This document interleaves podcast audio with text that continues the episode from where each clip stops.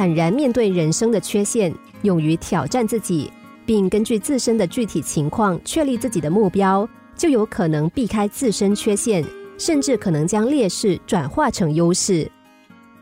有一个少年在一次车祸中失去了右臂，但是他很想学柔道。后来，他拜一位柔道大师为师傅，开始学习柔道。他学得不错，可是练了三个月，师傅只教了他一招，少年有点弄不懂了。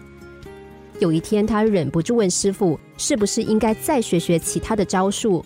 师傅回答说：“不错，你的确只会一招，但是你只需要会这一招就够了。”少年并不是很明白，但他很相信师傅，于是就继续照着练了下去。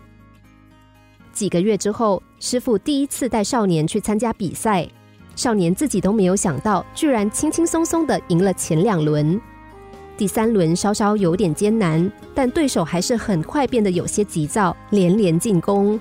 少年敏捷的施展出自己的那一招，又赢了。就这样，少年进入了决赛。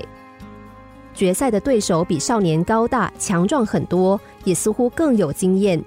有一度，少年显得有点招架不住，裁判担心少年会受伤，就叫了暂停，还打算就此终止比赛。但师傅坚持说继续比赛。比赛重新开始之后，对手放松了戒备，少年立刻使出他的那招，制服了对手，由此赢了比赛，得了冠军。回家的路上，少年和师傅一起回顾每场比赛的每一个细节。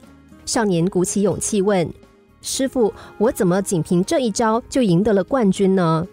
师傅笑着说：“有两个原因。第一，你几乎完全掌握了柔道中最难的一招；第二，就我所知，对付这招唯一的办法就是对手抓住你的右臂。”有时候我们会处于劣势之中，但是怨天尤人并不能改变什么。只有敢于挑战、敢于用心，不利才可能转化成有利。把人生最弱的部分转化成强项，对任何人都很重要。心灵小故事，星期一至五下午两点四十分首播，晚上十一点四十分重播。重温 Podcast，上网 U F M 一零零三 t S G。